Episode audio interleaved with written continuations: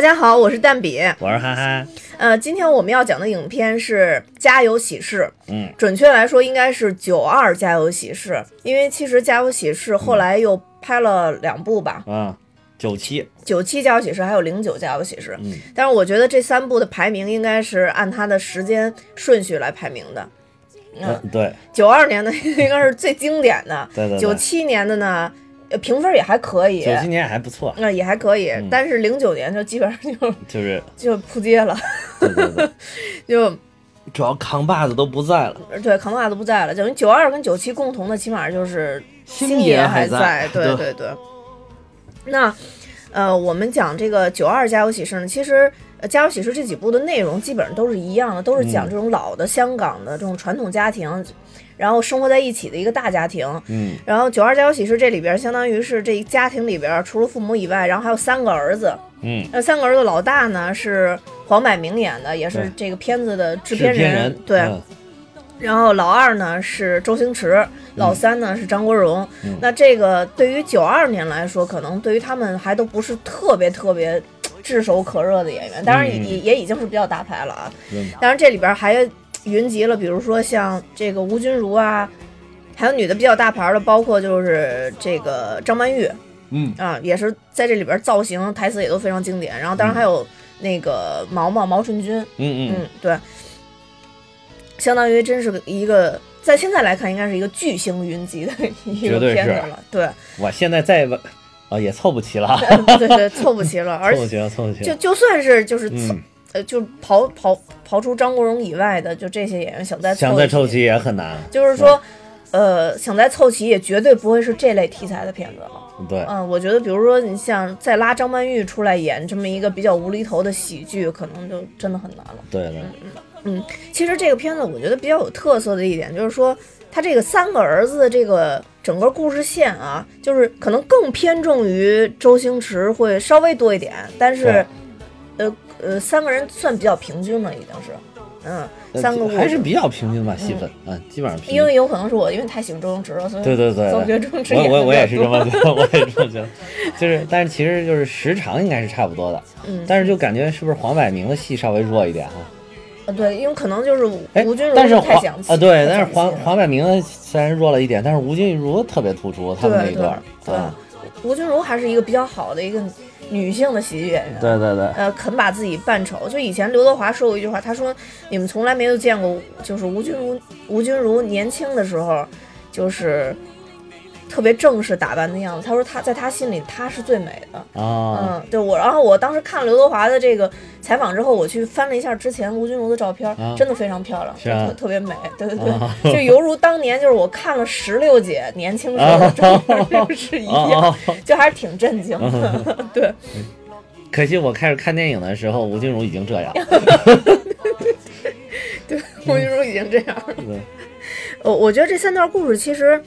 表达了三个不同的爱情观吧。我觉得嗯，就是咱们一段一段说一下吧。我觉得这里边也有好多其实喜剧的元元素在里边。对，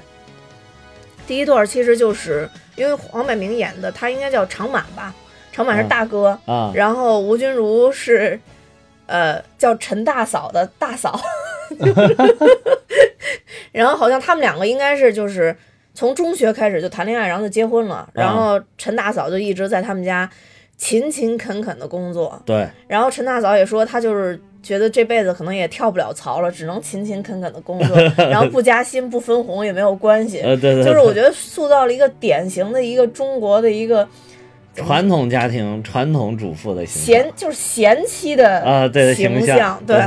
但是呢，任劳任怨，对对但是黄百鸣呢这个角色也也特别典型，好像是那种事业上比较成功啊对然后比较有钱，然后在家里边呢就是大哥的这么一个形象，对对对，然后在外边呢，然后好像他们家的这个住的这大房子什么，就等于他们家经济支柱就是他大哥。对对对，嗯你想就是说他大嫂平时做饭给他们几个做饭，然后不就说嘛，就是说这个要从你大哥每个月看给多少家用，我来决定说这个给、啊 给给你们做什么饭。啊！就后来等于他大哥把那个外边的大嫂带回来以后，啊然后不是呃，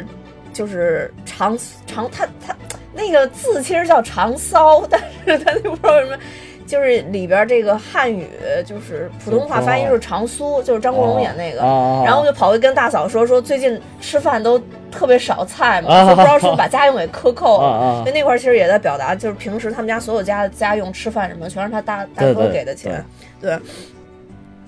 然后这里边其实就是他两个二弟也好像没什么正经工作一样的是吧？但是我觉得其实常欢作为一个电台的主哦，播，他是正经工作是是不错的，对对，他是个正经工作。那那第二那个张国荣演那个，他到底插花班的老师吗？哦，啊，就 很符合气质呗。对对对，就就是教插花的呗。嗯我觉得就可能还是在这一方面还是比较符合他他自己这个、啊这个人设的。我觉得，啊嗯，咱们先继续说大哥啊，嗯然后就是我这个大哥给我留下印象比较深的就是，首先是第一段就是他们嗯结婚纪念日，他出去买这个手镯这一段。啊啊！因为我第一次看的时候吧，我印象里就是，我就觉得那个哦，这个手镯就应该是买给吴君如演这个角色，结果话锋一转，然后就买给了那个就是外边的这个大嫂。然后你再仔细做一下对比，就是在当年看这个审美来看，这俩人真的是没法比，啊是，就是明显外边这个气质啊各方面都都高一些。呃对对然后吴君如的这个，因为她塑造也比较夸张嘛，对对对，感觉那个糟头发每天都是乱来，对，糟糠，这个就是他准确的诠释了什么叫糟糠。对，就是，而且就是，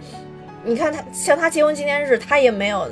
那个买一个什么特别的东西啊，啊。就是花一百块钱买了三件 T 恤，啊，对对对，然后作为这个结婚纪念日，然后她老公是在门口捡的那个长呃长长长苏插的那个花儿，然后假装回来给他送一个啊送了结婚纪念一把花儿是吧对对对。但是弄了一个特别特别好的一个手镯给外面这个小大嫂呃，，对对，外边这个小大嫂，然后花了八万多港币，然后我觉得太可怕了。当时港币比人民币还值钱嗯，对对对对，真的觉得太可怕了。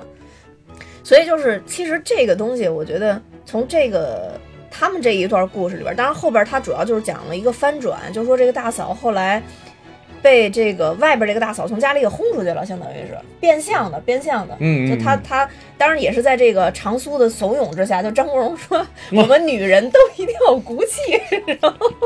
然后说让大哥来追你，然后结果 然后结果并没有人，不是本来，而且本来没想把门关上，趔趄了一脚，直接把门给关上。每次大嫂都遭遇这种事儿，然后所以就后来等于大嫂在外边而且去干了一个陪唱，而且大嫂在坐出租车走的时候，贡献了非常经典的一句话，对，说，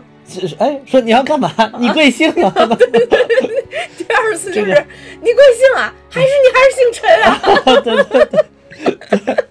然后这个在好像是在零九版是不是也致敬了这个呀？还是还是九七版？零九版也也是有好吴君如的，对对，好像嗯零九版致敬了这句话。嗯，就这段话真的特别搞笑，就是你贵姓啊？就又又上出租车又被劫走。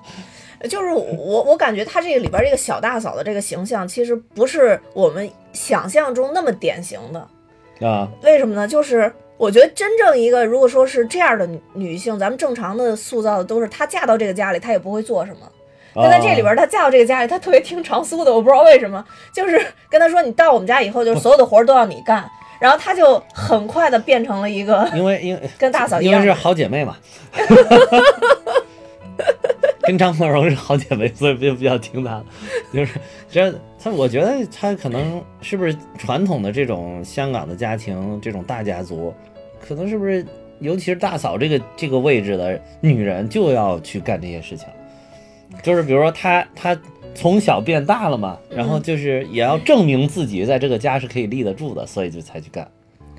嗯，也有可能，但是嗯她这里边塑造的形象，其实我觉得不太可能。就是一个女女性，如果她之前是很注重自己的外表和那个什么的，不会这么快有一个转变。其实她在家里也注也注重啊，她在家里也不停的敷面膜呀、干嘛？对，但是大嫂当时也也敷啊，也敷吗？对，也敷，哦就只不过就是说不一样，就是大嫂如果出席家庭的活动的时候，依然没什么改变，但是这个哦小大嫂出席家庭活动的时候，还是比较注意自己的形啊象的。但平时就是也邋里邋遢，对也邋里邋遢的，就是没办法，为生活所困，都都只能这样。就是里边有一个特别经典，就是常满嗯。在对吴君如。和对这个小大嫂、嗯这两个两个角色都同样出过相同的场景，就是一回家以后看他们觉得他是鬼！啊对对，对，所以就是他这里边，其实我觉得就是包括这个大哥后来又反过来追这个大嫂，嗯就相当于他也是在这个身上等于又看见了大嫂可能当年比较迷人或者说比较好的点吧。嗯我觉得这个东西是一个值得讨论的讨论的事情，就是说，呃，对于这个已经就是结婚的女性来说，嗯就从现在这个观点上来看，到底要做一个什么样的人？嗯嗯、我觉得在现在来看，这个话题也也是还是很时髦的，有很多人会去讨论这个事儿。就是就是你还是不应该失掉自己。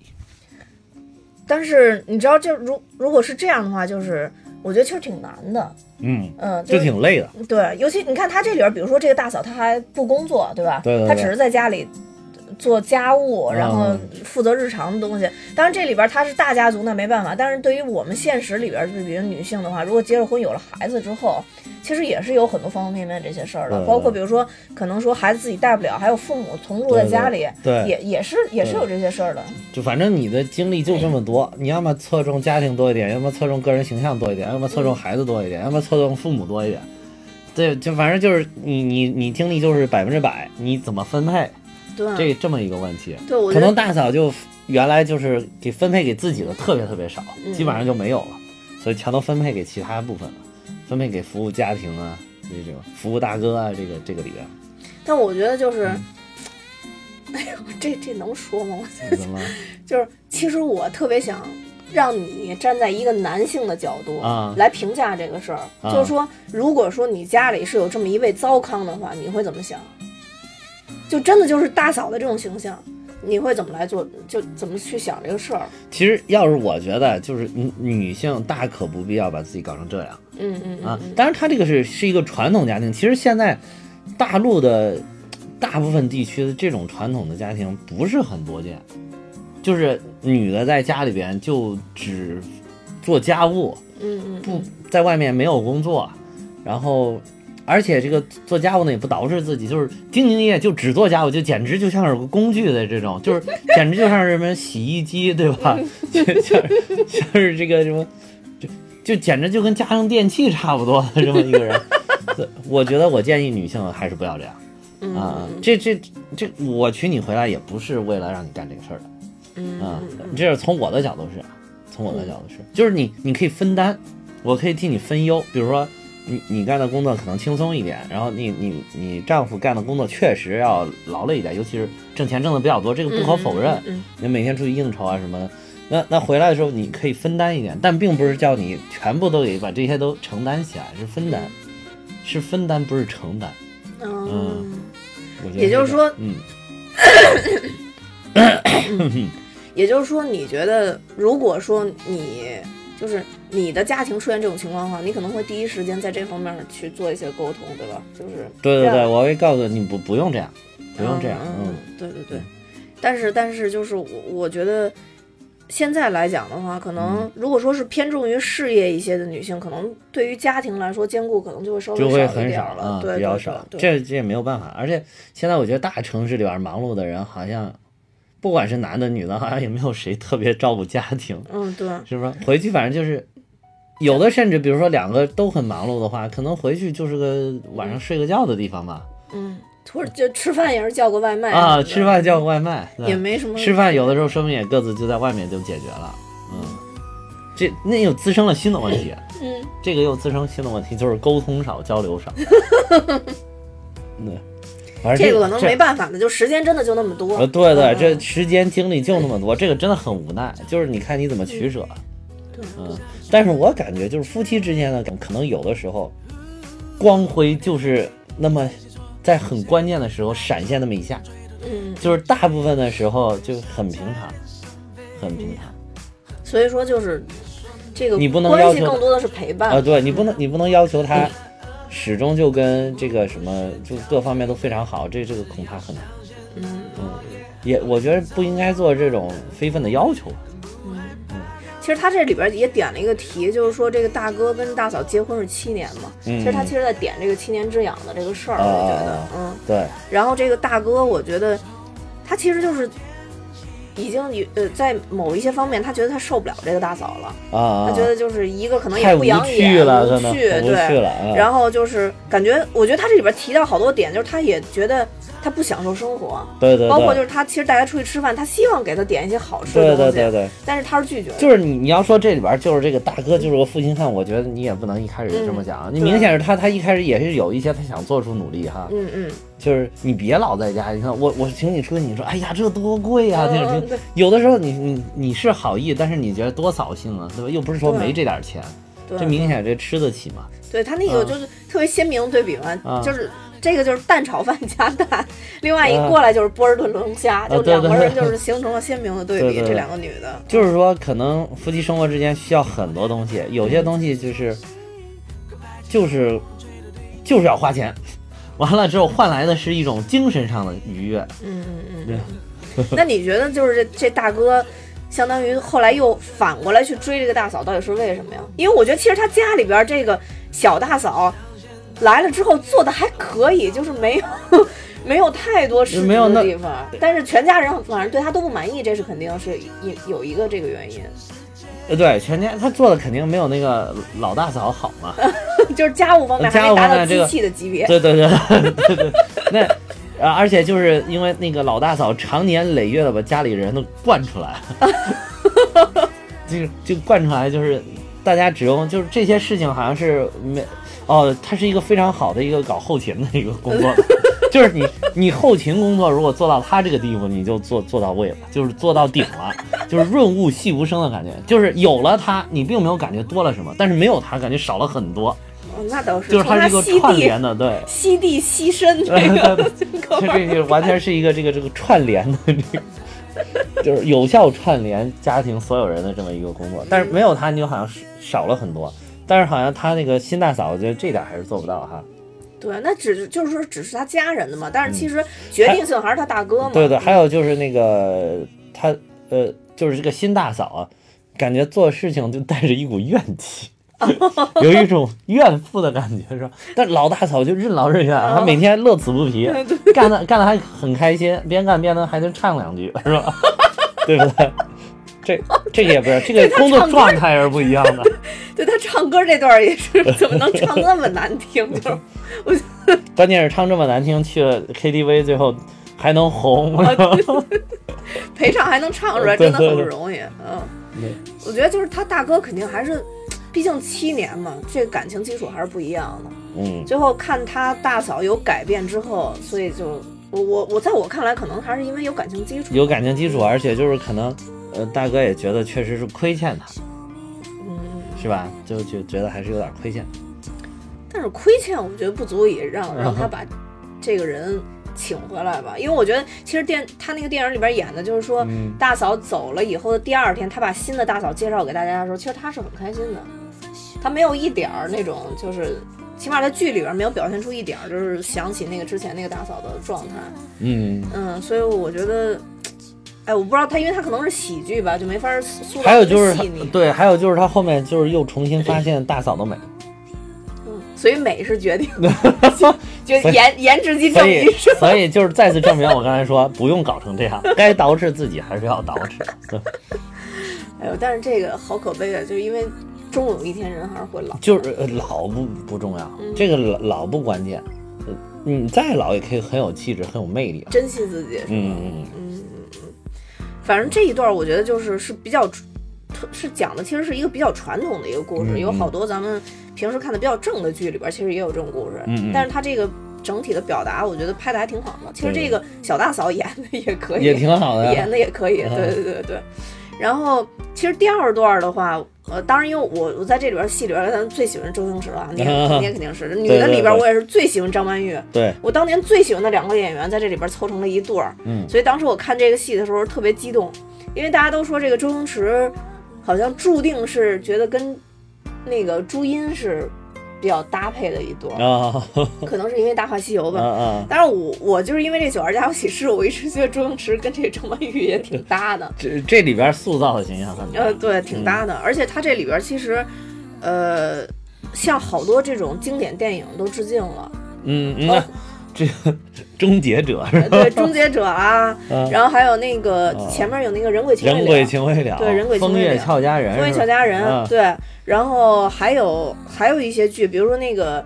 呃，狼人就他那他们俩一块儿去看那个晚上去看夜景的时候，啊然后突然有狼叫，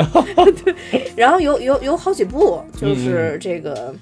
好莱坞的经典，对好莱坞的经典在这里边儿都那什么，而且他这里边儿起名儿张曼玉叫好莱坞嘛，啊，对对对，其实也是点了这个题，对对对好莱坞。对对。然后这里边儿我觉得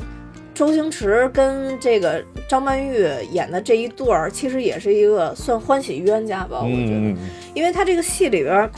其实在中间点过。就这三个兄弟其实很少有在一起的这个场景，有一段他们仨吃饭，就讲述了他们三个人的爱情观。哦老大就说：“女人如衣服嘛。”然后他说：“我只不过多找一件衣服穿。”嗯然后他就抨击这个常欢，就说我跟你不一样，我就找了一件衣服穿，但你不一样，你天天天天换新衣服，然后呢，这个然后老三就骂了大哥，又骂了二哥，之后，然后大哥二哥一块儿说他，说你现在这个观念实在是太不对了。然后就说你那你为什么老说这个呃贞贞操的问题？你为什么不结婚？然后张国荣也奉献了啊最经典的一啊段，啊然后就说一生孩子会痛的吗？然后把老大跟老三都惊住了，是吧？所以这里边儿其实常欢也是，就是。嗯常欢这个也是一一种感情状态，就是常欢其实没结婚嘛，嗯，但是在他这里边演的其实就是，确实是他喜欢哪个女孩就要搞到手的那种哎感，觉你。说的，等会儿你说的那个常欢是老三呀？呃，老欢老三是常苏，谁呀？张国荣吗，是吗？嗯，不是不是，老老三不是常欢吗？老三不是常欢啊，是吧？老二是常欢，嗯，我一直以为一直记得是老三是常欢，不对吧？老二吧？哎，你别吓我啊！真的真的大哥二哥，等会儿不是。哦，刚才看了一下啊，确实是那个张国荣是老二，然后那个那个呃常欢是老三，对，呃但是张国荣真显年轻，星爷是老三，星星爷是老三，我记错了。当时那个台词其实他当时说了一句，啊就是说说那个老大还有老三说了这么一句嗯。对，对，呃，然后这个咱们，但那咱们也接着说这长婚啊，就是其实他这里边这个他这个爱情观念，呃，嗯，在现代里边也有很多人其实是这样，就感觉说只要不结婚就可以一直玩儿星星爷这里边啊，啊，对吧？没有啊，现在很多人结了婚还可以一直玩 现在家属是不怎么听 的 也听也听。我说社会上的人，哦，社会上人对对，不在这屋里的人，社会人，嗯对，有好多人反正也是这样，啊对对对对对对然后这里边其实我一开始吧，我没想明白这是周星驰到底对这个张曼玉是一个什么样的感情，但我觉得后边还是主要是被我理解 你理解？你来讲，你来讲就是。他一开始对张曼玉就是觉得，哎，张曼玉这人很有意思，嗯就是他肯定他找的姑娘不全都是觉得，哎，对，这姑娘得有点料，对吧？嗯嗯不管是身材有料还是性格有料，嗯嗯这是显明显好莱坞就属于这个呃很有个性的。而且一开始不爱搭理他，对，还有而且这我正想说，第二点就是最关键是一开始不搭理他，他觉得哎，老子想搞定的女人没有搞不定啊，的。对对，之前是有铺垫。哎，其实不是说有好多人那个最后结婚什么也是因为这个，就是一开始人家想想想追谁不搭理他，啊哎，反倒特别上劲儿，啊，到最后就动真格了。啊。这个就是我觉得也是这样，真是人性本贱，对对对对对对，人贱合一。真的是真的是，对他这里边，其实好莱坞一开始觉得他特别没水平，什么什么电影都没见啊，对对对嗯，还鄙视他，对，因为 好好莱坞是那种就是一定要跟他爱好高度契合才行，对对对对对，就是一定你要是电影达人才可以，嗯，而且他整个就是这个装扮呀，各方面都是跟着先上档的最最对对对，你你其实其实他这个就跟什么什么漫威粉儿啊，什么星战粉儿啊，就差不多，就是对对吧？对对对。就是看电影的时候一定要装扮成就是星球大战，一定要戴着那个头盔啊，扮成暴风兵啊，对吧？一定要拿着光剑去看，让我想起星球那个那个，呃，叫什么来着？嗯什么大爆炸来着？呃，生活大爆炸。对，生活大爆炸。对 他们那几个人，只要是看电影，都比较装扮成那哎，对对对对，其实好莱坞有点像《生活大爆炸》里边那帮 比较神经的那种人。对嗯，但是张曼玉其实，在那个时候看着还是就特别美，尤其而且是挺挺真年轻那会儿，对，尤其是她那个就是嗯他们俩在日本相遇的时候，哦然后那个人鬼情未了的那、那个特别清纯的那种感觉。对对对对，最开始那个好莱坞要还有点一可怕，好像化个大浓妆 是吧？然后最关键是胸罩是尖的，啊，对对从从那个衣服里边露出来，然后周星驰是因为从那个什么那个玻璃里边，对对，从玻璃里边就玻璃就那么一条，没有贴那个磨砂，然后正好那一条正好胸部的那个位置，突然看有一个胸从那儿走过去，然后周星驰就一下引起了兴趣。但是在这里边，就是我觉得张曼玉跟周星驰演的，给我留下印印象最深的一段是张曼玉也想给周星驰一个惊喜，但周星驰不是屋里有另外一个女的正在洗澡吗？然后周星驰为了骗她走，然后就跟她说那个嗯，你现在这个形象已经过时了嘛？然后说你得装扮成我这个形象。然后张曼玉问他是哪部电影，嗯他说不出来。啊然后，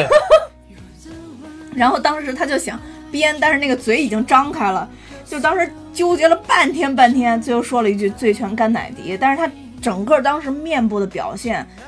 真的是演的特别特别好。对对。然后我还看了一下，有一个评价就说那个叫那男叫什么林子聪啊，好像是，就是跟他一起演那个功夫的那个胖胖的那个演员。嗯他说那个周星驰其实对于这种夸张的面部表演要求特别严格，啊，就是说。呃，比如说，我现在张嘴了以后，我张开嘴之后，我下一个器官动的可能是鼻子或者左眼或者右眼，就跟你根据你脸歪的方向不一样，它都都是有规则的，不是瞎演的。微表情，对他觉得这个是人正常的到这个反应的时候，脸部的肌肉就应该这么这么活动。嗯，那个林子聪就说，对于我们来说训练其实很难，对于他来说可能已经很容易了，他已经真的是这种演技已经入到他的骨髓里边了。哦但是他要求所有人都这么演，大家就真的演不来。嗯嗯，所以我觉得周星驰真的是从好多，可能从他很久以前开始就真的，他只是个演员，嗯 就让我突然就想起了那个叫什么来着，喜剧之王。啊，他就真的只是个演员，所以我觉得，嗯，不管说是他在这里边比较讨喜的表演，还是这种比较细微的一些演技吧，这都都让我觉得周星驰真的是一个好演员。那就真的是嗯，喜剧之王，这个绝对名不虚传。对。然后在这里边儿，呃，周星驰跟张曼玉其实最后能在一块儿，我觉得是不是还是张曼玉感动他了，还是怎么样的？因为我觉得那个中间那段其实是演周星驰已经傻了嘛。啊，对他已经傻了，他怎么能就突然给张曼玉雕了雕了一个 雕了一个像呢？我就没明白。其实那块就是他不是，就是说明他的本性还是这人还是挺好的。他是为了表现这个，就是他傻的时候，他就是他最最纯粹的、最简单的人性的反应。那你觉得他那个他雕那个像是代表他从内心里其实他是爱上张曼玉了吗？还是爱上就爱上郝莱玉这个人了吗？还是就我其实我那块儿没太看明白，因为明显他在他觉得那个谁好像郝莱玉就是，他就觉得，我觉得可能是他为了表现，就是一个是，呃不过这个喜剧片，你说用这么 较真儿吗？你要让我让我理解的话，就是首先是他之前那个，呃，对于郝莱玉，就是他还没有疯之前对郝莱玉残存的那些印象，就是其实是挺好的。另外一个就是，呃，他疯了之后，这个郝莱玉天天又来照顾他，然后虽然一开始就想杀了他。但是就是又来这又来照顾他，然后他就是纯粹是一种傻傻的，就是最最基本的，就跟小孩一样，就最天真、最真诚的那种感觉的时候，是还是非常喜欢好莱坞这个人的。然后就是所以说这个这个东西才搞感动了那个好莱坞。其实我觉得这里边张曼玉有一段演得特别好，就是那个嗯小大嫂把周星驰给弄到洗衣机里涮他的时候，一开始就是张曼玉是好像还还笑嘛，到后边嗯又以自己也变成那种特别痛苦的表情，嗯，就就是特别纠结。那个那段演的特别特别好，对我不知道你对对那还有没有呃印象？有印象有印象。我觉得就是那种就是想演出那种想恨但恨不起来，对对对想爱但又特别对这人特别失望的那种那种感情。我觉得那段张曼玉演的特别好，嗯，就是说白了就是周星驰演的这个常欢，其实这也是一个现代化的一个生活态度。那你啊说，呃，嗯 就是你说人要不要活成这样？就如果不这样的话，会不会有一天你就也没什么激情了？就常欢感觉他他的生活态度就是这样，他不是说了吗？他就说、我我他是很很有，始终都很有激情哈，寻找的也是那种刺激，对就是他属于找的就是那种属于一定要有刺激感的，各种刺激，哪种刺激都行，反正是一定要有对自己的生活，就好像是不是有一些人就觉得这样才能感觉到自己的存在，就是我我为什么存在，是因为我接受到了外界的刺激，然后我才能感觉到存在，其实我前两天就是，嗯。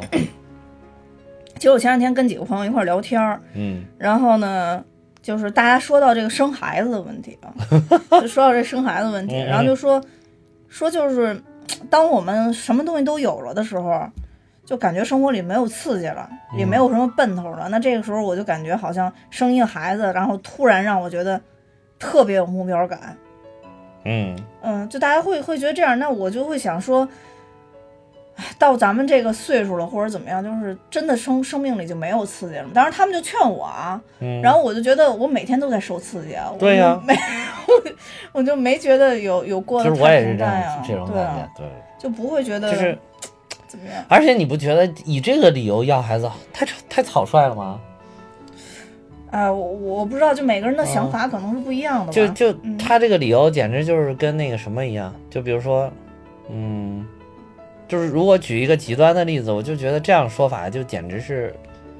就好像今天我生活觉得没有没有什么意思了，嗯那我去吃顿美食觉得不错，嗯然后吃吃吃吃吃，每天都吃美食呀，美食也都吃的差不多了，街上就这么多馆子，我都这条街我都吃完了，怎么办？然后，那我去喝点酒，喝喝喝喝，每天都烂醉如泥。后来发现，哎呀，这酒也都喝差不多了，然后把把人家都喝死了，然后那那怎么办？又没刺激了，怎么办啊？就想想，那不行，去砸个场子，对，借着酒劲儿砸场子，哎，又有刺激了，对吧？又又不行不行不行，最后最后发展发展发展，就是不停的升级，不停的升级，最后升级就是，那一还没刺激怎么办？出去杀个人，放个火，砸这是这个对吧？你去去去搞点什么破坏什么恐怖袭击，对不对？那我觉得跟这个就简直没有区别了，嗯嗯嗯，对吧？所以我觉得就是，可能咱们国家好多人生孩子真的就是这个理由。嗯真的就是这个理由。但是我觉得这个理由好草率，好不负责任。反正跟我对于孩子的定义是不太一样。就其实生了一个孩子以后，你整个自己的生活都会有一个特别大的一个改变嘛，嗯对吧？最主要是应该是考虑清楚你你能不能接受这种改变之后再说。嗯嗯嗯，所以就是，比如说像他这里边讲的这个，我有时候就是因为以前看这个《家有喜事》的时候，完全都是集中在笑点上面，啊你知道吧？我觉得这两年看喜剧，让我觉得，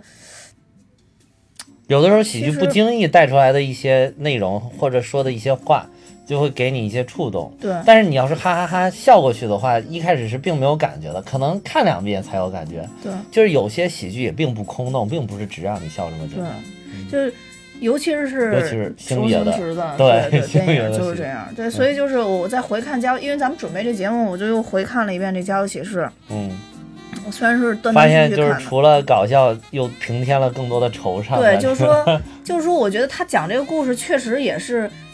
仔细的去选过这个故事要要在什么样的情况下发生的，比如大哥的这个情形，嗯比如说常欢就是老三的这个情形。嗯当然，老二那个不多见啊，我觉得那个不具有代表性，但是其实也有一定代表性，那就是坚持嘛。就从小我的梦想可能就是那个人，然后啊，一直等等等等等等等等到能结婚了，对吧？对对对那那个又是又是不一样，就跟这两个人是有反差的。对对对，但是就是我现在觉得以前嗯并没有看到这一面，就是说，其实像常欢这样的人挺多的，嗯就在整个就像你说社会人，其实这样的人挺多的。但是我以前站的角度就是说，可能真的是一个道德的一个制高点 去想这件事儿，但是现在就现在就会想，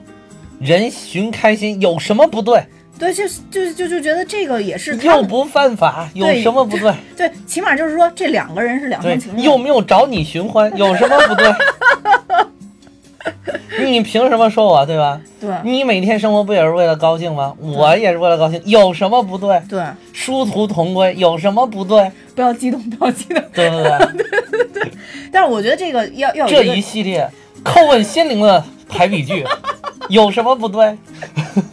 但是我真的真心，我觉得这东西是要建立在两个人有相同价值观的认可上。对就比如说周星驰，就是常欢跟之前的那些女的，就是周星驰一旦出事儿，这几个这些女的都跑了。啊那我觉得他们是在共同的认知上的，对对对他们是在共同的寻欢的角度的。对对对对，但如果说一个人是出来寻欢，另外一个人是认真了，啊，那我那不是谁就觉得。认真谁就输了嘛？对谁认真？哎，对，没错，你说这话特别对。然后我就觉得，就真的是谁认真谁就输了。我们这个快成一个三观非常垮的节目了，是吧？就就就是，要么就说好了，就是说，要么你就自己有一定的是非判别能力。嗯嗯，就说白了，就是一开始我觉得张曼玉就是没有这个是非判别能力，就她就自然的认为，就这个常欢就是一个纯情小 DJ，就是纯情小 DJ。听只是停留在听节目上。呃，对对对，没错。然后之后才发现说，原来常欢的人是这样的一个人，啊但他心里又割舍不下。其实到最后，还是觉得常欢是被感动了，就就被他感动了，发现原来不离不弃的只有只有这个人。对，而且在这张曼玉这个颜值可以啊，就你还求什么呢？我不懂。就所以我，我当时看这一段的时候，我的感受就是说，张曼玉其实在她疯的那段时间还是挺可怜的，嗯，就是因为张曼玉自己特别恨，想杀了他们，但是又心里可能又残存了一丝。我觉得是不是算侥幸心理啊？他他在心里还是觉得可能常欢会爱他，对对对嗯，，对吧？就所以那种特别纠结那种存了一丝希望。呃，对，残存一丝希望。但是电影总是会拍成比较美好的，对对最后纯情小 DJ 还是还还是爱上他了，还是有这种感觉。但现实里边可能就真的就不一样。但是他最后后来那一点儿就是在那个谁的谁的婚礼上还是什么，就而他们他家大们聚会大聚会的。嗯。然后他又在那儿左拥右抱，然后看着转身就走了嘛，啊，对对对对对对，还是受不了嘛。对他是因为后来他又办了一个这时下最最时尚啊，原来《终结者二》是那会儿播的，对九对二年的时候播的，啊好早，《终结者》也好早，对，头飞起来了，搞的那个。施瓦辛格的造型是吧？对对对，然后也算是常欢，也算有了一个固定的。就固定女朋友，他最后讲应该是他们结婚了，是吧？对就是弄那个对，最后不是三对儿都结婚了吗？对对对，啊然后呃，最后咱们说一下这个长苏，因为张国荣演这角色还是比较比较有特色，就比较娘炮的对对对对对，就是尤其是他，呃，你你觉得他娘炮的时候，他又突然跟那个。就是什么表姑妈在一块儿了，就是毛毛在一块儿然后一转换之后，然后两个人又转换了角色，啊 对对，我就觉得好奇怪，表姑妈怎么一十几分钟之内头发长得那么长，之前还是短头发，然后突然就变长了。他是盘起来的吧？没有，她是短发，是吗？嗯，她是短发。我觉得他就可能要要想制造这种喜剧效果，我没有注重这个细嗯，节。对，就是啊其实就刚刚咱们说那个，这是第三个就是爱情观，就他啊们俩都是觉得说有一个人啊在远方，然后啊他们会等他回来，然后两个人会结婚。对对对，但是说实话啊，就是要我我也。就这俩人，我也一个不娶，一个不嫁，就太奇怪了。这俩人 就是这个就是明显就是这一段里边就设计了好多这种戏剧的东西哈。对对就是并并不是真实生活中可能会出现的东西，但是就是又贴合了一些跟实际的东西。对，他可能就是爱情观、价值观他主要是加入很多喜剧的元素在里边，就故意把这个人性格设计的很极端，很极端 而且这两个人都是特别贱的人啊！对对，就 就是这两个人真的应该在一块儿，嗯，因为很搭调，就是奇葩的很搭调。对，奇葩很搭调。一个是女的，非要扮扮的跟男的一样；一个男的非要娘的不行。对尤其他这里边有几个细节，张国荣演的比较好，就是一开头有一个那个厨房里边那个毛巾歪了嘛，哦然后张国荣要一定他要一定要默正，对摸正了，对，然还后翘着兰花指的这个默正。对，然后还有就是刚才说的生孩子会痛的啊那个，对，然后还有就是那个，其实他跟毛毛就是嗯。在那个捏脚的那个地儿比拼的那个，啊，然后我觉得那那还有你看这里边，他跟两任大嫂都是好姐妹的那种感觉。嗯，对对对对，就是只有他老在厨房陪着他大嫂说话，是吧？其他人都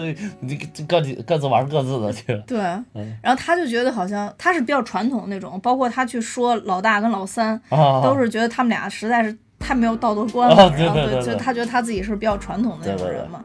而且我觉得张国荣其实在这里边看这部剧的时候啊，就是，嗯，还是觉得有一丝的唏嘘，就是他跟这个毛毛的这个、嗯这个这个这个关系吧。嗯就当时张国荣其实，嗯，生前其实有采访，就说他觉得他这一辈子唯一爱过的一个女人就是就是毛毛嘛。嗯嗯，而且在这里边，毛毛的演技就是，呃，也也相当可以，相当好嗯嗯，相当好。这里边这个演技都没话说，这边演员都是当年应该说是香港最顶尖的演员。就说嗯再插一句，说实在，就包括他爸爸妈妈都演得很好。他爸爸妈妈是老老一辈子的老 戏骨，老戏骨，他爸爸妈妈那个你你就别看那儿做的没几个动作，也是演的超级传神。对对对。我觉得，我觉得这这里边其实有一段最逗，就是大嫂给他们吸身的时候，一下把他妈那胸罩给吸出来然后特别镇定说：“妈，我给你缝一下那扣子。对”对然后他妈说：“哦，好。”然后一直捂着自己的胸，其实也没啥变化，然后就一直捂着胸。然后这里边其实长呃就是这个长长苏跟呃这个表姑妈其实一直也是相爱相杀嘛。啊然后中间最逗的一段是。就是婉君表妹跟佳明表哥回来、哦回来了对对对，然后两个人都超级自信，说马上要结婚了，啊对对。然后没想到这两个人宣宣布了婚讯，要结婚啊，对对对然后两个人在床边都在 抽泣，然后抽泣出了爱的火花，是啊，吧？对对，抽泣出了爱的火花，其实两个人从那个床的两侧扑扑过来的时候，还挺搞笑的。然后就是两个人在在哭的时候还比赛着哭，谁声儿大，啊一看都是嘤嘤嘤，然后的话呜，然后后来开始怒吼对着哭，对对，就确实拍的挺好的，就是它这里边有好多这种喜剧的表现，给的这个这个片子，什么？现在想想还是觉得特别的搞笑，这个对，就是有好多这种喜剧，再翻过来好多年看。对有的喜剧就是当年看着觉得还行，挺有意思但过几年看就觉得特别无聊。对，像《家有喜事》这个，我看了得有十几遍吧。我也是，这嗯这这，但每一遍看边每个都觉得特搞笑细节基本上都能记住。对啊对对，每一遍看都觉得特别搞笑，就是，嗯，当然这里边咱们说的有演技，也有有剧情，这些都对必不可少。而且还得有大咖，哦，对对对，都是传奇巨星。你说这个现在这里边演员哪个单拉出来不传奇？对 对，也确实是，确实是，就是这里边包括，呃，当然周星驰那那是喜剧之王了，啊，王中王，对王中王。喜剧王中王。这喜剧之王，其实一开始咱们是想说那个状元苏乞儿啊哈，其实那苏乞儿那天电视上播的时候，我也我我也是就是断断续续嗯看了一下，就是也是觉得说，同样也是一部喜剧，但里边演的这个感觉真的特别特别好。嗯，对，嗯，然后，哎，对我我特别想给大家念一段，就之前我在网上看到一段话，嗯就是因为其实周星驰我唯一有一部没看的。就是没有从头看到尾的，也是大家都被奉为经典的，嗯，就是《大话西西游》。嗯就是他跟朱茵那那个朱茵那这一部，然后我不看是因为很多人看完了以后都跟我说这个片子看完了以后特别难过，特别实无力。其实它是上下两部。嗯第一部的时候，其实看完就第一部应该叫《月光宝盒》，嗯，第一部并没有无力感，第一部真的是呃，笑大家都说的是。大圣娶亲，应该我说的这是大但是圣娶亲。后面这个对《大圣娶亲》一开始也翻译叫《仙女奇缘》，嗯，然后就是，呃，那一部是看到越看到最后越有一种无力感。嗯嗯，这不是说当时这个北大的是每年就是有大概可能有持续了得有十年吧，嗯，每年都会在他们那个百年讲堂，然后就是放这个毕业季就要放这个，就是一开始百年讲堂还没建起来的时候就放这个。哦啊，后来讲放了，还是一到毕业季就会放这个，给大家让大家哭一场就走了。哦，哎，不过你要说嗯毕业季的话，跟我嗯现在要念这一段话真的特别啊契合，是就是就就这里边就说，他说以前看了周星驰的《大话西游》，可以笑得没心没肺，现在看着看着不知不知不觉就流泪了。想要救紫霞，就要必须打败牛魔王；想要打败牛魔王，就必须要变成孙悟空；想要变成孙悟空，就必须忘掉七情六欲，从此不再有半点沾染。看似简单，难的就是那一转身。正所谓不带金箍如何救你，带了金箍如何爱你。然后呢，后边这一段话就刚才像你说百年讲堂这段啊也是说如何是如何是现实社会中一个男人不能不工作如何养你，工作了如何陪你。啊，对 说搬搬起砖如何抱你，放下砖如何养你。对对对，其实每个男人以前都是那个无忧无虑的至尊宝，只是随着年龄增长，不得不戴上金箍咒，拿起金箍棒，成为孙悟空，从而要去担起所有的责任，再也回不去以前那个至尊宝。对电影最后，至尊宝说孙悟空说他好像一条狗，就啊，就大家都都都在都是在这个点产生泪点对，就是这个最后就是那个他化身那个西洋武士，就是帮那个西洋武士跟那个朱茵幻化的那个对人，对对对。两个人在一起了，然后他就背着那个棍子就转身就走了，留下一个背影。然后我第一次看的时候，他最后当时看着他走的背影，就说：“哎，你看那个人好奇怪啊。”嗯然后他说：“好像一条狗啊。”然后我就说：“这句话这台词儿不搞笑呀。”嗯嗯说前面都挺搞笑的，尤其是什么人是人他妈生的，妖是妖他妈生的，对吧？如果你有仁慈之心，那你便不再是妖，而是人妖。这多搞笑这个词儿！然后结果最后这一句，我觉得好秃啊，然后就嗯而且还是最后一句，而且是最后一句，就是好秃啊。然后所以所以当时就是小嘛，也没在意。然后后来又看了好多遍，我也没没理解。就是随着时间的增长，嗯最后发现，哇塞，最后这句超级点题啊！对对对，是超级点题。这个如果我们的节目有九零后或者甚至零零后的小听众，恐怕他们无法理解这一句。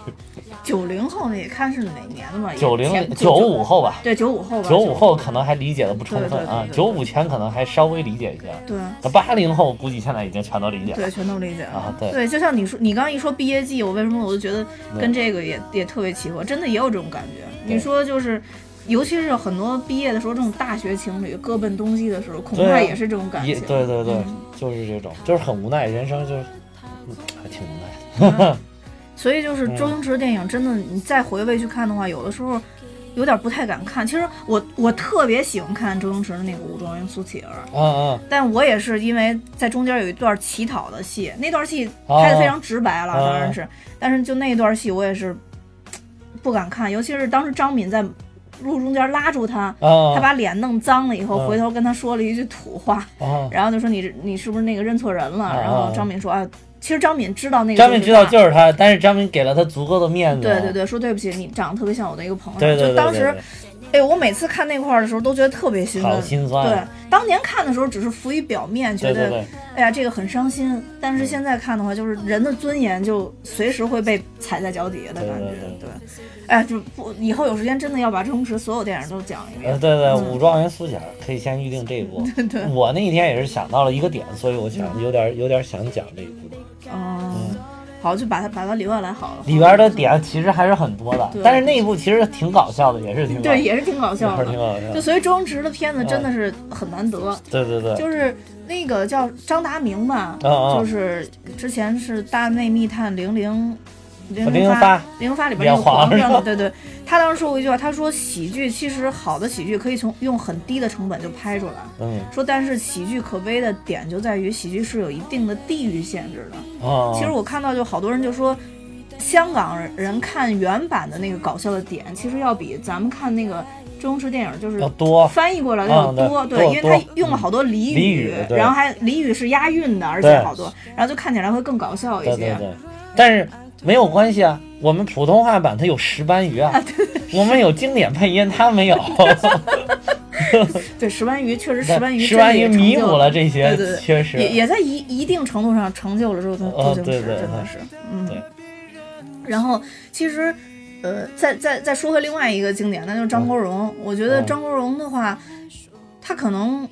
后面拍喜剧真拍的挺少的了，可能都拍了一些比较深刻的片子。对，呃，我我真的特别推荐大家去看那个《春光乍泄》。嗯嗯，这部片子，呃呃，怎么说呢，在这种同性恋题材的影片里边，我觉得还是拍的比较深刻的。而且哦当年的王家卫拍出来的片子还是挺招我喜欢的，嗯 我觉得。就是，就当时我好多朋友都跟我说看那个《花样年华》，嗯，就最后就都要睡着了嘛。但 其实我看《花样年华》看到最后的时候，我就哭的不行了。就 是我不知道是不是因为当年我比较早熟，跟我跟我同学比，因为那会儿应该是上高中的时候吧，应该是上高中的时候、那个拍的那个《花样年华》，我最后哭的点是梁家辉，呃不什么呃梁朝伟在那个他最后一幕是守着一个树，他在跟树说一句话。就是他就是里边讲，就说我心里边有一个秘密，如果说不出来的话，就是到一个树树旁边告诉这棵树，嗯就永远把它埋藏起来。嗯啊，我当时看到那儿的时候，然后就哭的不行了。嗯，就所以我就说，王家卫当你年你是对着什么说？你是也抱着一棵树吗？还是对鱼缸？我我我没有，我没有，我想说就说了，我憋不住，对我还没到那么深刻的地步，我只是觉得那种那种心情，就是说你可能嗯爱了一个，他那里边其实就是爱了一个不能爱的人吧，嗯就是他觉得从他的道德观念来讲是不能爱的人。其实有有一部韩国片子跟那个特别像，也是讲就是，其实就是呃两对夫妇相互之间可能都认识，然后但是呃另一半儿对着出轨了嘛，然后剩下的这两个人，然后就就很尴尬。其实那个那个《花样年华》不是也是嘛，等于她哦老公出轨，她老婆出轨，就他相互出轨嘛，哦，然后等于剩下这两个人了，那两个人就是就是怎么说呢，走了嘛。然后那我们留下来两个人，其实后来相爱了，但我们能不能在一起？但是在《花样年华》这里边，就是我我们唾弃他那个行为，所以我们两个也不能在一起。嗯但他们相互是相爱的，嗯对，就是有一部韩国片子也是，就是，呃，这个嗯两个人也是同样的情形下，但那两个人就是，呃，也是没有没有选择，就在一起。其实我我倒觉得，在我的道德观念里边，就是如果说对方已经出现这种事情了，而且已经是结合在一起了，嗯那我觉得我我就是已经是自由的了，我嗯我我我不用看看任何。嗯任何再去看别人的道德观念去评判我自己。嗯，我现在觉得、就是、有什么不对？对有什么不对呢？对，就是 还是要叩问一下心灵，有什么不对？就是 就是我能做的我已经都做到了。对，但是如果还不可以的话，那我也我我也真的没办法。而且我觉得这是符合道德观念的啊。但我是被剩下的，我是被甩了的，我为什么我为什么不能这么做呢？所以当时就是在他的那个道德观标准之下，我觉得张曼玉跟。那个梁朝伟演这个角色真的太憋屈了，所以我当时就是因为那个，然后就受不了了。然后，然后说张国荣，张国荣就是当时拍的王家卫这几部片子，嗯我觉得都还可以，都还是比较推荐的。嗯呃，张国荣早年间当然拍了不少喜剧了，嗯嗯，但说实话，这个喜剧，东成西就，是吧？对对对对，说实话，这些喜剧里边我最爱看的还是《家有喜事》，嗯，其他的感觉没有那么。其实当年香港有好多这个就是早期的这些演员，这些大咖，嗯还有什么梁家辉啊什么的，也包括张学友什么的，啊对对对都演了好多喜剧。而且我觉得香港的演员真的很能驾驭这当年的这种对对对就港式喜剧，很能驾驭，而且我超级喜欢看。但是现在就是香港已经这个电影越来越衰落，已经没有这种这么好的这种港式喜剧出来了。或者说嗯，他努力在拍，模仿以前的感觉在拍，但每一部拍出来都不太搞笑。对每一部拍出来都达不到，至少是达不到原来的那个水准。嗯，对可能也正是这种就是模仿追随，他还不如再走出一条新路。对，但是很难了，因为星爷已经对，就就怎么说呢？星爷的这个，他拍电影确实也很好看，但你嗯总觉得，如果是他演的话，那就更完美了。对对对嗯对，像像美人鱼的话，我觉得如果如果不是邓超，是是，当然邓超在美人鱼里演的也挺好也，挺好对的。。但如果是星爷自己演这个角色，其实更合适。对对，嗯，但是真的是人各有志吧，他可能真的是而且也老了。对，也不想不想自己再去亲自做什么搞笑的东西。对对，因为其实让人笑本身也是一个很很难的事儿，而且有的时候你让费尽了全力让别人笑之后，自己身体里有一种被掏空的感觉。我对我就时常觉得会这样，呃，所以就是，呃，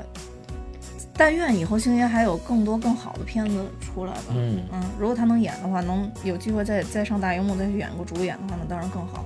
那张国荣的话，就只能回顾经典了。嗯，其实这个黄百鸣也很厉害的，对，黄百鸣是黄百鸣在香港电影界是相当有一号的，也属于大哥级的了。但是他好像就比其他的那几个大哥就要低调很多，比如说什么洪金宝啊、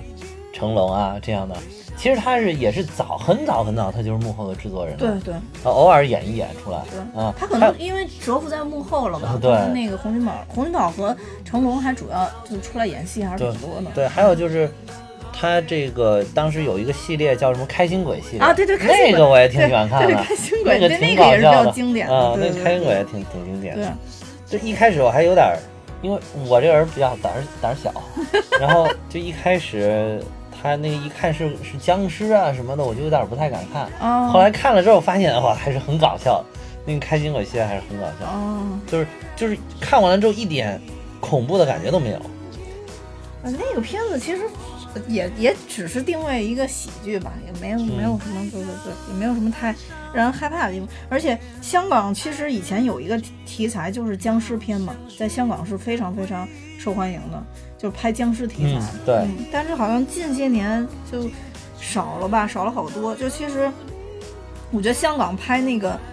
呃这种恐怖片、鬼片的整拍的也挺好的，对还是挺好的，高的，嗯，对，拍的也挺好的。嗯。就是现在整个就是香港的可能这些能人志士吧，电影界的都往大陆来了，因为还是大陆资本比较雄厚。对，嗯，就反正就现在就说，香港的整体的这个电影业还是还是没落了，还是还是衰落了。是，而且就是你想，你现在投资动辄就动辄就上亿、几千万、上亿的人民币啊，或者是港币这样。你香港的市场才有多大，才有多少人？如果你拍一个特别本土化的，比如说就是以粤语为主的这种影片，如如果是你能引进到内地来，比如配成普通话引进到内地来还可以。如果是你只能扎根于香港本地的话，你香港的那么七百万市民，你才能看多少看多少票房？你想当时的话，因为电影投资总体就小，总体就偏小，然后这个像周星驰的电影能达到四千万的票房，这是当年之最了。对对对对对，嗯，你现在要是四千万票房，肯定不行啊，覆盖不了，覆盖不了成本。四千万直接有亏损嗯，对啊，就是所以你你你必须得来大陆，大陆大投资大回报，嗯，对吧？我我我一下能收个五五六个亿回来，我投一个亿进去也没事儿。嗯大陆其实还是基数大吧。其实之前咱们也讨论到这个问题，就是说嗯真的电影有没有这么好看？可能也没有。嗯但是你你投放到这儿，你档期反正就这么几部，那你你随便分分，每个人可能都都能分到一杯对羹。对，那好的突出的，那他是凭本事，他可能就拿到好的票房了。对那不好的，他可能怎么说呢？这个每个人口味不一样，就可能还是有人喜欢这个。所以我觉得可能就是因为你，你要是从金融的角度、从资本的角度来来讲的话，肯定大陆的电影以后会越来越好，因为这你把这个整个华语圈的人才都聚集到大陆来了嘛。对，而且我觉得不光说是这个影片本身，还有一个就是感觉现在香港的演员也也也没落了很多，感觉对对对嗯，就是没有不不像以前是，就是说我们可能关注的。不管是歌手也好啊，是演员也好，好像更多的关注关注都是什么港台的，港台的，对对但是现在大陆的自己就很厉害了，对对对对对，嗯，然后就没觉得也会怎么样。是资本的问题，就是你现在的包包装也好啊，创作也好啊，那不都是靠花钱吗？有好的制作人，好的词曲作者，那都来大陆发展了。对，而且我觉得就是真的是用心做了，或者说有，呃，碰到一个好的本子，或者说在某一个阶段能戳到大家的一个点，都能产生好电影。就比前一段时间的那个什么前叫什么《前任攻略三》还是《分手攻略》？前任攻略三。前任啊，嗯前任，前任攻略三啊，就是那个前任三，我去看了一下，因为一二我都没看过，啊但是他们都说三特别好看，特别好看，我去看了一我都看，我去看了一下，我觉得三真的拍的还可以，啊真的不错啊、真的好看不错啊！出乎我意料，我啊一一直觉得郑恺应该是什么烂片之王之类的。没有啊，郑恺一直拍的都挺搞 笑的啊。我我现在真觉得大陆有喜剧潜力的，真的就是郑恺。郑恺有那个贱兮兮的小劲儿，对对对对，嗯这种屌兮兮的啊那种，对对但是有贱起来又巨贱的那种对对，你你你那个，尤其他在那儿批评丁点儿的那个，怎么我就成渣男渣男了呢？对对对对，说如果是我说我们两个没有能在一起，那是造物弄人。说从头到尾我也没有说一次要分手，怎么我就成成渣渣男了呢？哎，我觉得那《前任攻略三》以后也可以找找机会讲一期，嗯因为我我我看完三以后，我又去看了一跟二，你可以把一二都呃都看了，我都看了，啊但是我确实还是觉得三拍的最好。但是一二也不错的，我觉得我觉得二一般，二因为没接到那个故事里边。二比较低一点，但是一跟三呃就是三一二吧，大概这个顺序，但是总体我觉得都还挺好看的。就我感觉可能我这个其实有点像我原来传统喜欢的传统的这个香港的港片的那种啊对感觉。对对对对这个有，对，嗯，我觉得我喜欢三更多的可能跟郑恺有关系，就是啊因为一开始对他期望比较低，然后但是三里边其实他的戏份还挺多的，但啊一里边他的戏份是弱于韩庚的，我觉得，因为他当时不火呀，对，他是弱于韩庚。后来那会儿还没有跑男呢，嗯，对，我要发不累，呃对，又说到你的专业 了。那会儿没有跑男，那个的这个演完了之后才有的跑男。经过这几年发酵，这个郑恺现在人气超级高的。嗯嗯，对，所以现在就看起来就是那里边既有感动又搞笑，真像你说的，就有点像嗯，港港港式喜剧的。对对对，对嗯嗯对。第二部是因为我喜欢郭采洁啊，哦非常喜欢郭采洁，嗯所以所以就是觉得第二部剧情也还可以，也不错。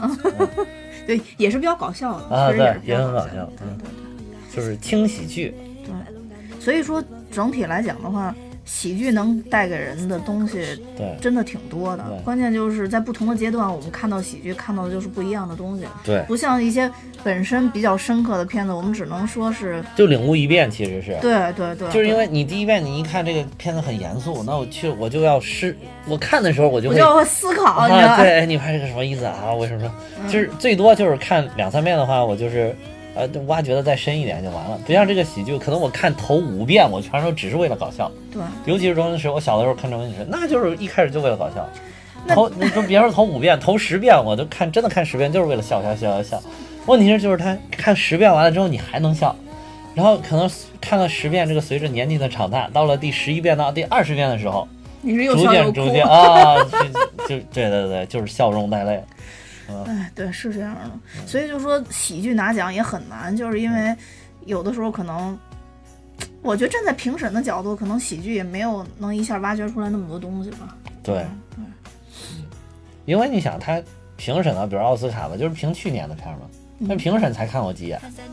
对吧？确实。呃如果真这，你像这周星驰的这些好片子，我们都看了一二十遍，那都不是说一年两年看下来的，对，这么多年，那都是这么多年，都也是一二十年看下来了，一二十遍 每年都复习一下，看有什么新的惊喜。啊！对对对对，嗯嗯，还有就是最后可以说一下那个。这不是一部那种明星大大集合的影片吗？其实原来早期的时候，香港特别喜欢拍这种明星大合集的影片有一个叫什么什么七十二房客，啊。对。还有一个就是，一个还有一个是为了当时九三年咱们有一次这个地呃洪洪水、哦，你以前提讲过啊，对，叫《豪门夜宴》嗯嗯那个也是一个明星大集合的影嗯片。嗯就是当时香港早期这种明星，还有那个还有一个也有张国荣的叫《花田喜事。啊》花田喜事，啊。对，里边也有毛毛，啊，也嗯。也有吴君如，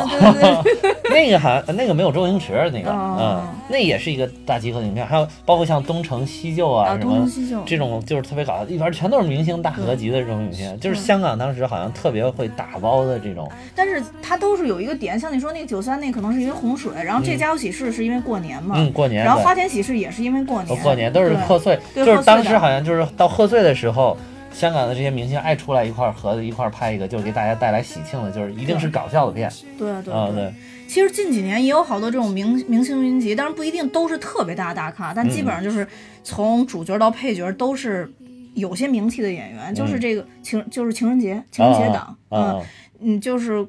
国内也有这种，就比如说演两三两演演两三对儿这种、哦这个这个情人的故事啊什么的。然后国外的话，其实国外拍的比较早，像之前我给你推荐那个就是那个《真爱至上》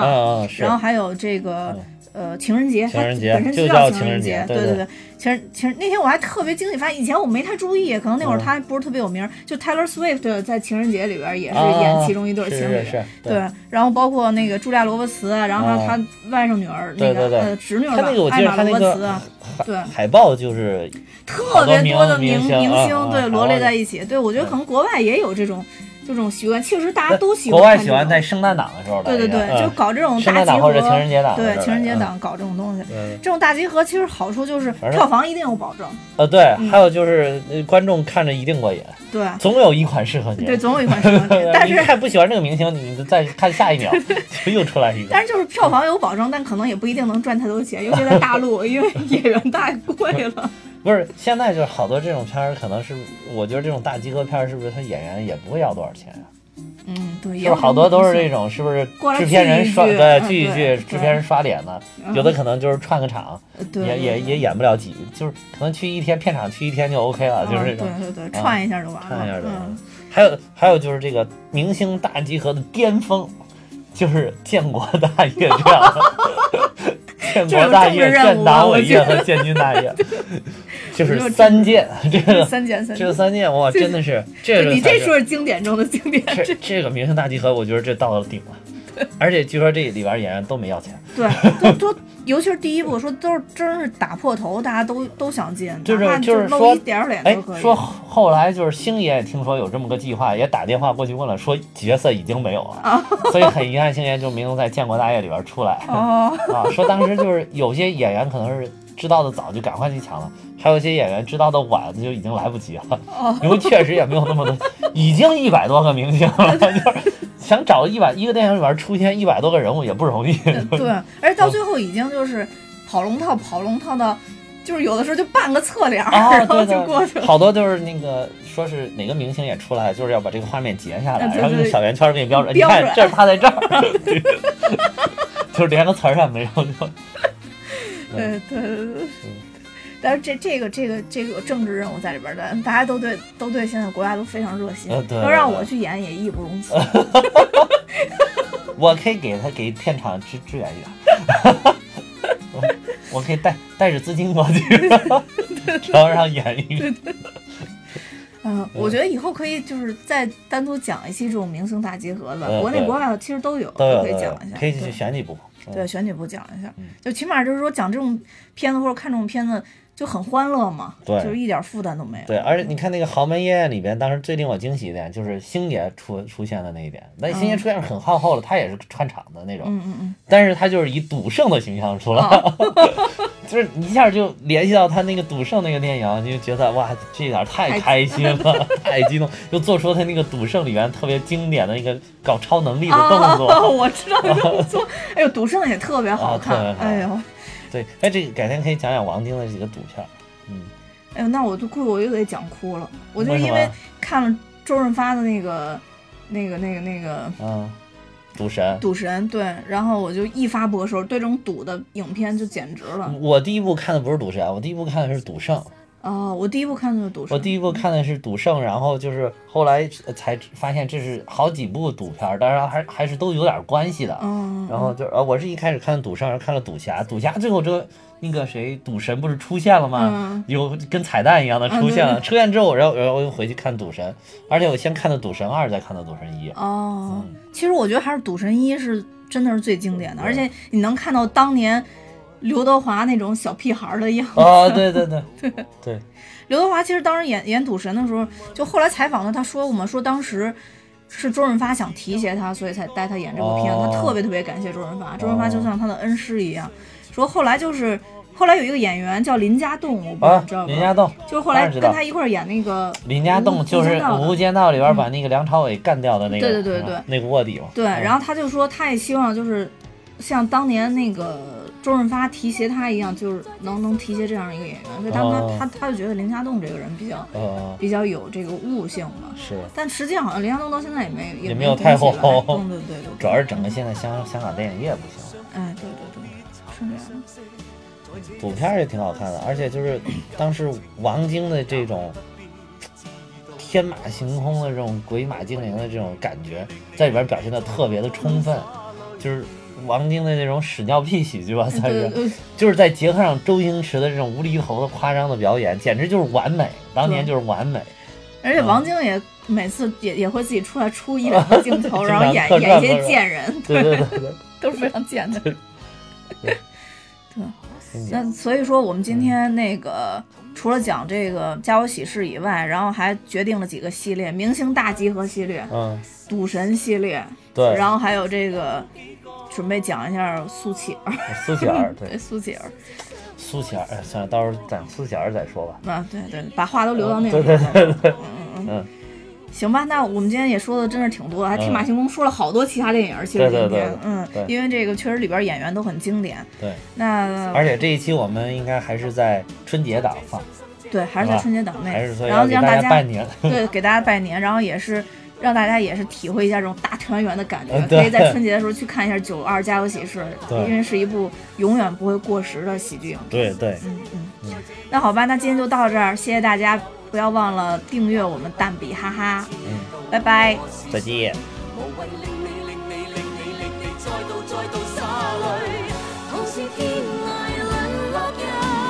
相逢何必曾相識？也許不必知道我是誰，無謂令你令你令你令你再度再度洒淚。留給你，